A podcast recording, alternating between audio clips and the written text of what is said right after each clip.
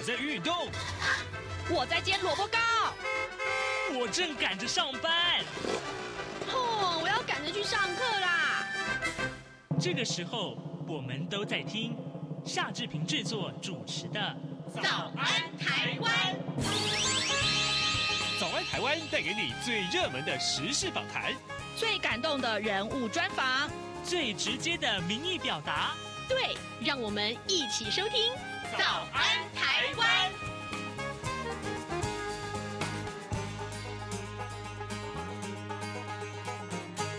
早安，台湾！我是夏志平。今天是二零二三年的四月二十号，星期四，礼拜四，我们进行刘碧荣时间这个单元啊。那么待会儿呢，志平要为您连线东吴大学政治系刘碧荣教授，我们请刘老师为大家解说重要的新闻外电。这个礼拜我们锁定的是呃。巴西的总统啊，鲁拉他访问中国大陆，当然这是有什么样的影响呢？还有这就是美国的呃总统啊，拜登他到爱尔兰去访问了，这些我们待会儿都会跟刘老师访呃这个访谈的时候来一块讨论。那么呃在。呃，收听今天的访谈单元之前呢，志平有一点点的时间来跟大家说一说各平面媒体上面的头版头条讯息。呃，今天新闻还不少啊。呃呃，首先我们看到是联合报的头版头条，上面告诉大家，陆委会的主委邱太三对于 ECFA 中可能终止的这件事情的看法。大陆对台启动了贸易壁垒调查，外界忧心说是不是会影响到 ECFA 呢？陆委会的主委邱泰三昨天表示说，ECFA 呢实施以来对于两岸都是有利的啊，终止的话将会造成双方的损失以及破坏两岸关系。邱泰三他并且声称，针对大陆可能停止 ECFA，经济部二零二零年的五月就已经提出了应应的做法了。而这个做法是什么？这个做法是经济部的国际贸易局当时有一份新闻稿提出来的应应做法，一共有六点，不过呢总计不到四百个字啊。尽管三年来两岸关系跟国际的情势都已经出现诸多的变化，但是邱泰三昨天还是认为这个应应做法。是这一份这个呃呃笼统的一个新闻稿的方案所公布的内容，而呃邱太三昨天在立法院里面还讲了其他的话，他说呢，政府的两岸政策立场是一贯的啊，不挑衅，不不冒进啊，致力维护两岸的和平稳定。陆委会呢是本于职责，持续掌握整体情势的变化，审慎的因应。呃，中共对台湾的作为可能的风险影响，那么当然了，呃，也捍卫国家的主权跟民主自由，确保台湾最大的利益。这是今天联合报上面的头版头条的讯息。不过，联合报头版上面这个消息可能更重要啊，就是呃，有关于欧洲议会批准了碳关税的立法。呃，我们愿意来花一点时间看看这个消息。欧洲议会在十八号批准了针对进口产品征收碳税的立法，将会在二零二六年啊引进碳边境。调整机制，也就是 CBAM。那对于进口的钢铁跟水泥等产品啊，要课征碳税。碳税的课征标准呢，呃，将会基于生产该产品的过程当中所排放的温室气体。这也是全球贸易法规当中第一次纳入气候规范。当然，这个影响很大。对台湾的影响是什么呢？呃，这个呃，欧洲议会通过了这个 CBAM 的立法。代表这件事情准备正式上路啊！受到影响的产品包括了九大领域，分别是钢铁、水泥、铝制品、肥料、电力、有机化学品、氢气。氨气还有塑胶，呃，除了这个电力之外啊，其他八项产品都跟台湾的这个业者是有关的，多少都会受到影响。其中又以钢铁业所受到的冲击是最大的。这是今天联合报上面的呃这个头版为您关注的两个重要的消息。中国时报上面提到，则是呃侯友宜访问新加坡啊，那么这也是备受关注啊。国民党二零二四年总统大选的最强母鸡，也就是新北市的市长侯友宜，在十九号傍晚率团到新加坡去访问。那么出发之前呢，侯友宜啊、上午才说啊，台湾要扮演台海稳定的关键地位。那么下午，新加坡总理李显龙他马上就在国会里面说了，说呃中美关系啊。短期之内不会改变。那最危险的爆发点啊。是，就是在台湾问题，两相呼应啊，呃，似乎是指出新加坡的忧虑。那么侯友谊已经给出了答案了，这是中国时报上面的头版头条的讯息。而中国时报的头版呢、啊，诶，这个消息也很重要啊，就是美国将祭出投资中国的禁令，这个严厉的程度可以说是史无前例的啊。好，最后我们再来看看自由时报的头版头条啊，这、是蔡英文总统的消息。蔡英文总统呢，昨天。接见了美国在台协会，也就是 AIT 的主席罗森伯格。呃，蔡总统表示说，期盼未来台美能够透过各种对话，深化双方的经贸合作关系，共同创造更多或者是呃这个成长的呃跟繁荣。那罗森伯格他则是说呢，台湾是珍贵的友人呢、重要的经贸伙伴，那么对于呃维护和平跟稳定至关重要。台美之间呢，可以运用多种方式共同努力扩大，还有加深伙伴关系。他很期待说，能够跟蔡英文总统他和团队的成员在未来继续的合作。这也是。啊，《自由时报》上面所关注的头版头条讯息。好，现在时间已经是早晨的七点零六分三十秒了，我们要进一段广告啊！广告过后，马上要跟刘老师连线喽。啊，老爸早啊！哎，起床啦！今天吃什么啊？哦，今天啊，我们来吃吐司加火腿蛋啊。嗯，好香哦！哎，爸，你在听什么啊？哦。我啊，在听中央广播电台的节目《早安台湾》啊。我平常最喜欢听夏志平主持的访谈了。哦，这个节目都在讲什么啊？新闻跟热门时事话题啊。哎，还有啊，报新闻而已哦，好无聊哦。哎哎，耐心听我说完嘛。《早安台湾》的节目内容不只是这样哦，除了每天最新的新闻内容，还会邀请各界的专业人士、学者来分享他们的见解哦。我只要一边听这个节目，一边做早餐，就能够了解好多事情哎！哇，那我也要听，在哪个平台可以听到啊？在每个礼拜一到每个礼拜五的早上七点到七点半，就能够在中央广播电台的官网上面收听到喽。哦，对了，在 Sound On、Spotify 这一些 Podcast 的平台上面也能够听得到哦。哇哦，老爸你很潮哎！对呀，Podcast 上面就能听到，也太方便了吧？哎。什么味道啊？哦，老爸，我的早餐烧焦了啦！早安，台湾，你正吃着什么样的早餐？吐司加火腿蛋，咬一口，然后收听中央广播电台。早安，台湾，刘碧荣时间。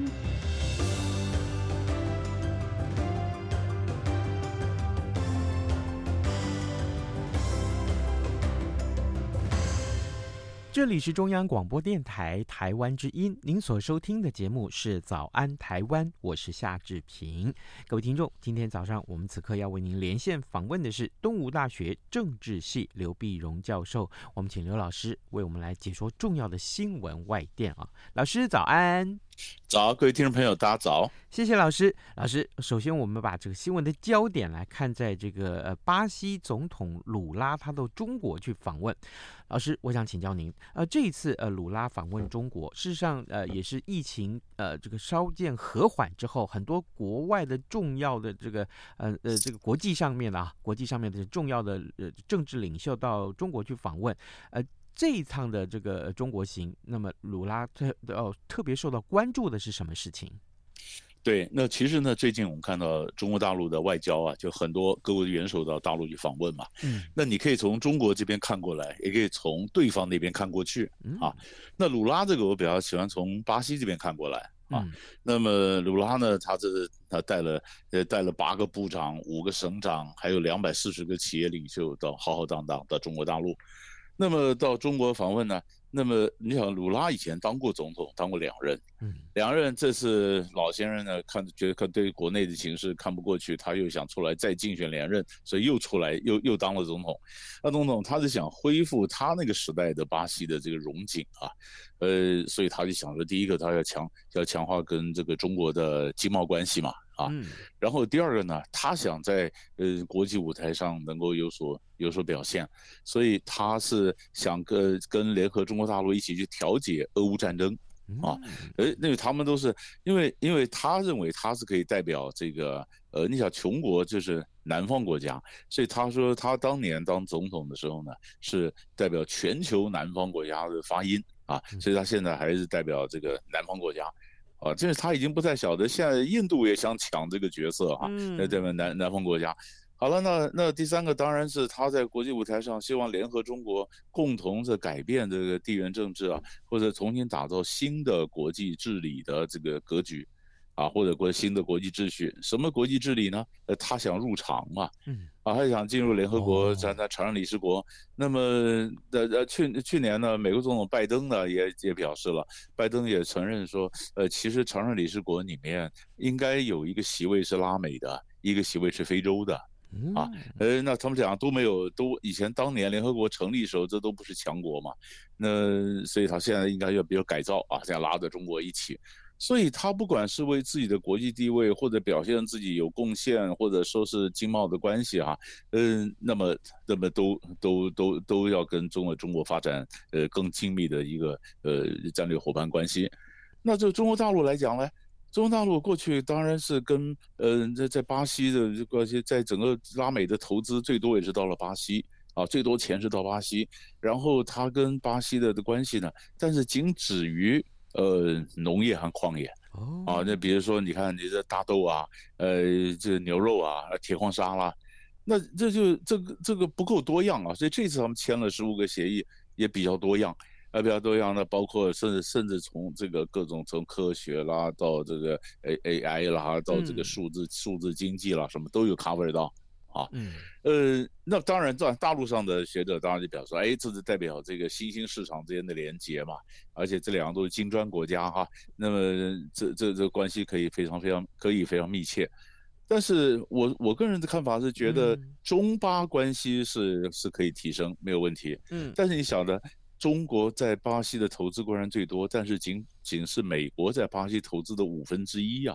哦，啊，巴西跟美国的关系还是好啊。啊，你想巴，你以为巴西拉过来就一起对抗美国吗？不是，两个月以前鲁拉先去了美国啊。哦，你说要挑战美国的秩序也不可能，所以他在基本上他是想在中国跟美国中间维持一个平衡。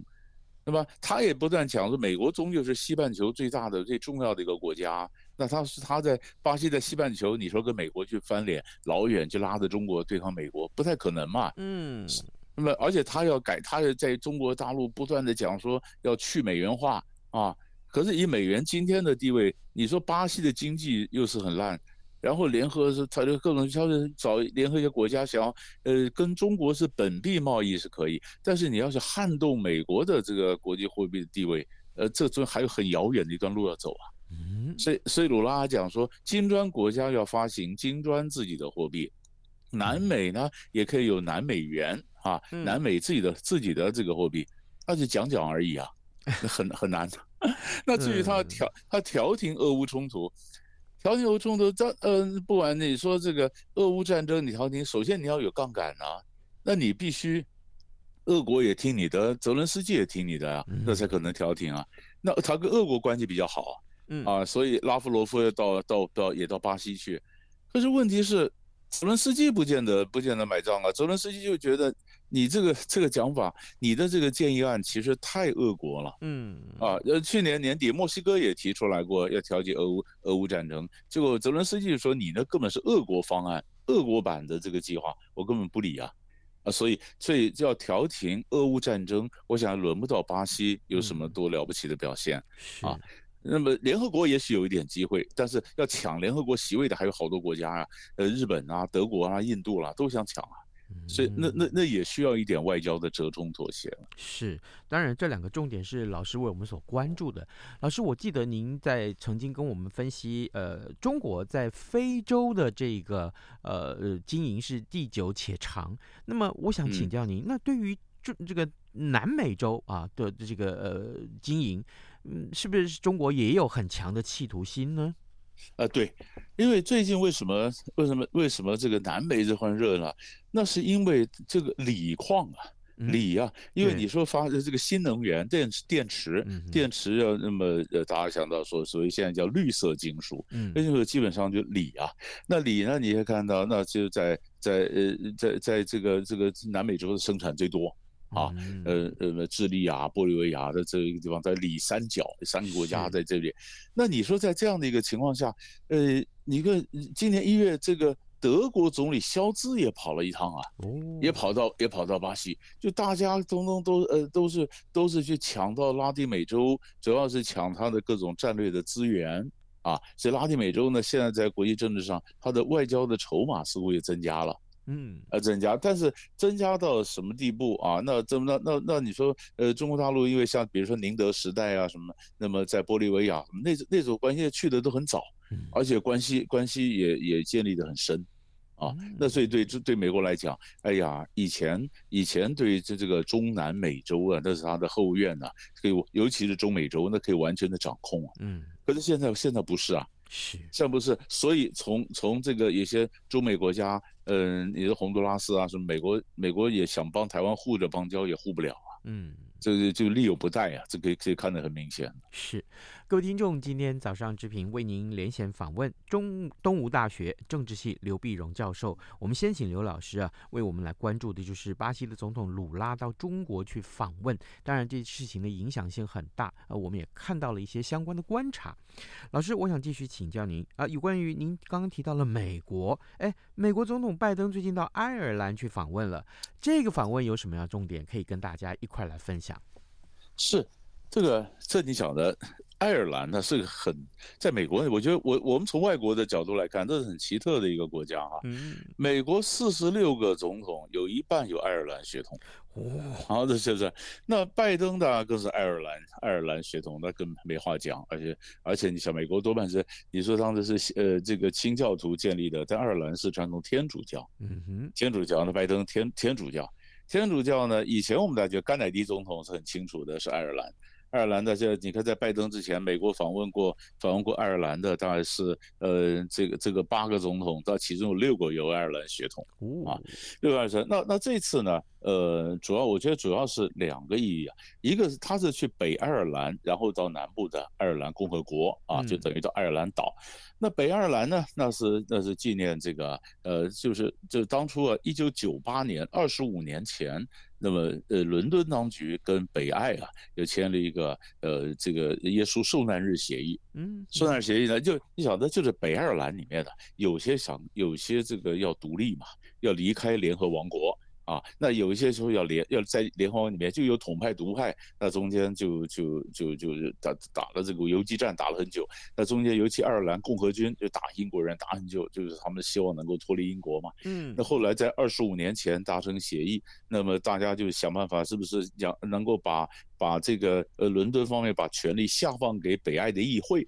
所以北爱在框架上呢，你还是联合王国的一个部分，但是在很多跟爱尔兰共和国中间岛上的很多事情，你们就商量跟南部爱尔兰共和国商量着办的，所以它是一个呃很特殊的一个设计啊，有有有有一个蛮实质的自治的一个一个这个概念。是。那所以这次二十五年呢，拜登要去特别去说，哎，我们就就呼吁北爱尔兰，因为英国脱欧以后呢，那英国跟北爱尔兰的关系就有点复杂了。那到底就我们以前也谈过，呃，到底一个就留在留在关税的关税的关卡要怎么摆呀？边界怎么弄？那所以英好不容易在二月底达成了一个叫做温莎框架协议，嗯，伦敦跟伦敦跟这个呃欧盟达成协议，但北爱议会里面可能还有不同意见，有满意的不满意的，所以拜登就说啊，这个和平得来不易啊，啊，大家要能够维持。那更重要的是，北爱的模式，很多人说可以用在乌克兰呢。哦。乌克乌克兰，你看乌克兰如果将来那克里米亚问题到底是留在乌克兰里面还是不留在乌克兰里面呢？并不并入俄国呢？或者东乌克兰的这些这两个顿巴斯克这个这顿巴斯这地方，所以这这个这些有些爱尔兰的解决问题的方式，是不是可以给将来解决乌克兰问题一些启发呢？嗯啊呃，所以后来这拜拜登去，所以当然这次的爱尔兰问题又特别有意义嘛。二十五周年还有一些国际意义。让他到南部的爱尔兰共和国是干嘛？寻根嘛。嗯，所以他这次带了他的妹妹，他的儿子也都去了。哎呀，就些寻根呐，就是他家乡住的地方什么。那小爱尔兰的爱尔兰人欢迎拜登之。那情绪之嗨呀、啊，就好像 哇，跟这个这个游子返乡了啊，终于回来了。拜登说啊，好像有回家的感觉哈、啊。嗯，那是那是，所以所以他，你如果再讲拜登讲说，白宫也是爱尔兰裔的这个建筑师设计的啊。哦，所以爱尔兰的历史跟美国的历史跟拜登家族的历史根本是呃纠结在连在一起的。小小的国家影响到这么大，很有意思。是。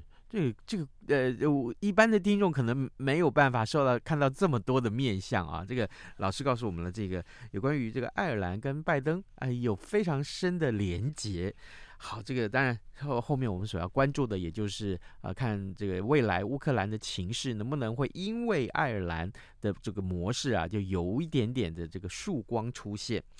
老师，接下来我们看看苏丹，哎，我们比较少关注这个国家啊，我们为什么要关注苏丹呢？对，苏丹的这事情，它比较就讲起来这，这这这然后就很就很复杂了啊。Oh. 但是我们如果非常简化来讲，就是两个军头在对干嘛。嗯啊，两个军头这样。那这两个军头呢，两个这个这个他他他们的声望都不太好。Mm. 我们如果讲一点点过去，如果大家晓得苏丹呢，他是他是北部是阿拉伯人，南部是黑人。Mm. 啊，那过去曾经发生一个达富尔危这个这个惨危机啊，就是达富尔是个城市嘛，在南部。那么苏丹呃呃在这这西西南部的一个一个一个区域一个州啊，那么苏丹呢，那么北部的阿拉伯人就镇压南部的黑人，甚至黑人里面挑起一些派系的冲突，杀了很多的黑人，就是当时达富尔的危机，国际上的制裁呀非常关切，造成很多的难民。那今今天这打的这两个军头呢，都跟那有关。那个有关，那一个就是当时弄了个民兵啊，叫做快呃快速反应部队，那恶名昭彰啊。那另外一个是当时这个达富尔省的这个军区司令啊，就过去他都是就是，那后来这两个在二零二一年的时候，两人联手发动了政变，然后推翻了推翻了文人的政府。结果现在这两个不和，嗯，两个两个不和，两个不和，那么一个呃那么那么总统想要想要这个收编了这个民兵，民兵的不干的，两个就开始对打。那对打为什为什么要关切呢？嗯，因为他这个苏丹动荡，他这个冲突外溢到红海，因为他们这整个中东的红海这一带地方不安，然后这里面俄罗斯跟这个苏丹军政府关系不错，而且俄罗斯的恶名昭彰的华格纳民兵过去在提供，他说我提供武器，以前军政府两个还没打起来的时候，他说我提供武器给你们，交换你们给我开采矿的权，采金矿，那俄罗斯说，那你让我的军舰能够停靠在红海。然后认为是这两个军政府跟中国关系也不错，中国大陆就很多的很多的军人其实是在石家庄军人学校受训的，所以他两派打起来，一这里面你就看到中国武器对干俄国武器，啊，到底到底谁赢？啊，那所以各国各个组织都想调停，中国大陆也想调停，美国想调停，联合国想调停，非洲联盟想调停，阿拉伯联盟也想调停，他们谁都不听。然后就就造就就就就造成这个内战，所以现在当然总是想逼他们要能够停火，但是这个问题怎么解决，我觉得可能还有一段时间。老师啊，我很好奇啊，那为什么这个苏丹其实这算这个这个国家的在非洲的影响力是什么？为什么大家都想要调停？莫非这个大家都想从这里面获得什么样的资源吗？或是利益吗？呃，或者说他在国际上如果在非洲社会有很大的说话的力量吗？对，因为它是非地理上是非洲第三大的国家。哦，那那我想，你想它是它它第三大国家，它在埃及下面呢，它就是尼尼罗尼罗河江是往往往北走，嗯，往北走，那它这个地方，因为它我们刚刚讲过，它在这非洲是大国，然后呢，呃，苏丹产石油啊，然后更是苏丹更重要的是我们刚刚讲的，它的地理位置靠着红海，啊，它是呃阿拉伯，所以它应该算是中东的一部分。啊，是中东北非的这个中东这一这一部分，那这一部分，那所以它这个要是动荡的，牵涉到旁边的国家就非常多，中东国家也加入，这两派军头后面，一派后面呢，那是沙特跟阿联，那另外一派后面是埃及呀，啊，然后然后总的来讲，又中国跟俄国。那中俄国在那本来这中俄国在非洲，那所以美国现在也当然也也欧非洲呢，因为这个资资源崛起，所以美国当然也进来。那你说不管哪一派赢了，那是不是俄国势力进来？所以美国、法国原来老老牌的这个强权或者老牌的殖民国家也想进来，能够维持他们旧有的利益，于是各国在后面就是互相角力啊。哦，原来如此哇！这个我们过去比较少关注苏丹啊，所以苏丹的情势其实呃，就于呃对于非洲的稳定来讲，其实也是很重要的啊。是是。嗯好，各位听众，今天早上之平为您连线访问的是东吴大学政治系刘碧荣教授。我们请刘老师为我们关注了三个重要的区域跟议题，分别是巴西的总统鲁拉他访问中国，另外呢，美国总统拜登他访问爱尔兰，还有呢就是啊非洲的这个第三大国苏丹的情势，我们都请刘老师做了深入详细的解说。我们也谢谢老师跟我们的分享，谢谢您，谢谢老师，谢谢，谢谢。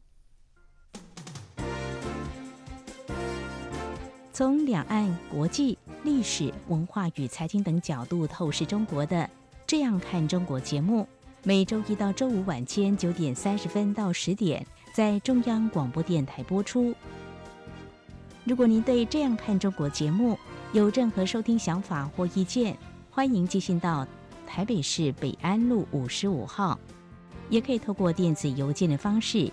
节目有两个信箱：二零二零 at。R t i 点 o r g 点 t w，或是二零二零零二零三 n e w s at gmail dot com。再次谢谢听众朋友们的收听与支持，请持续锁定每周一到周五晚间九点三十分到十点播出的《这样看中国》节目。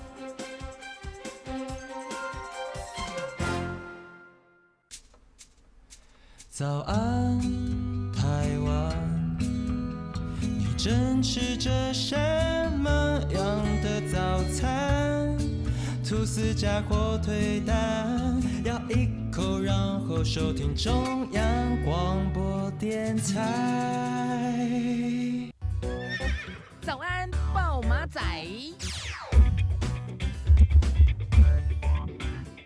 这里是中央广播电台台湾之音，您所收听的节目是《早安台湾》，我是夏志平。此刻时间早上七点二十七分十五秒了啊！来，我们再来看看其他重要的新闻。刚刚呢，在跟刘老师进行访谈之前，志平所说的这些头各平面媒体上面的头版头条或者是啊、头版的讯息里面，有关于欧洲议会批准碳关税立法这件事情，其实影响性也是非常的大。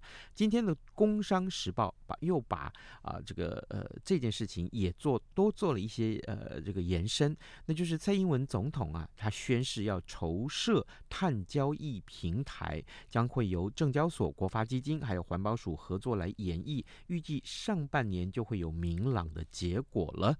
好，呃，蔡英文总统呢，他是出席了这个美国商会啊、呃，台湾美国商会所举办的谢年饭，呃，这个呃这个盛宴。那么致辞的时候，他就强调说，碳金融啊是能够达成。成能源供应稳定和多样性目标的关键。那证交所、国发基金跟环保署合作啊，要研议成立一个碳交易平台。这个平台建立有助于跟国际合作啊，达成减碳的目标。好，这个减碳这件事情其实真的是有必要。呃，这个但是呢，我们也真的很希望啊，这个呃环保署啊，当然是可以呃。赶快在这件事情上是有所呃这个很积极的作为，因为呢，这毕竟关系到呃很多的产业，像刚刚我们所说的钢铁业啊，台湾的钢铁业或者是其他的一些呃重要的产业，如果你有产品要销往欧洲或销往全球各地，如果一旦开始征收这些个所谓的碳关税的时候，台湾的产业受到的影响是非常非常的大，所以呢，这也是蔡英文总统宣誓要成立呃成立这个呃筹设啊筹设。碳交易平台最重要的目的了。好的，呃，另外当然这个呃有一些法律的新闻，其实也蛮有意思的啊。不过大家就关注可能是这两天下雨啊，最强的春雨来袭了哈。中南部是有机会这个水库进账，然后就可能会解渴解除旱象。这件事情大家都有很深的期盼，对不对？雨下得很大，但是希望这个能够呃不要造成灾情，至少能够为。解旱来这个呃有帮助。好，今天节目时间也差不多到了，这边邀请大家啊、随时锁定中央广播电台网站上面的各各个新闻，同时也为早安台湾按个赞。当然了啊、呃，也锁定呃这个各节新闻，好吗？谢谢您，谢谢您啊，明天再会喽，拜拜。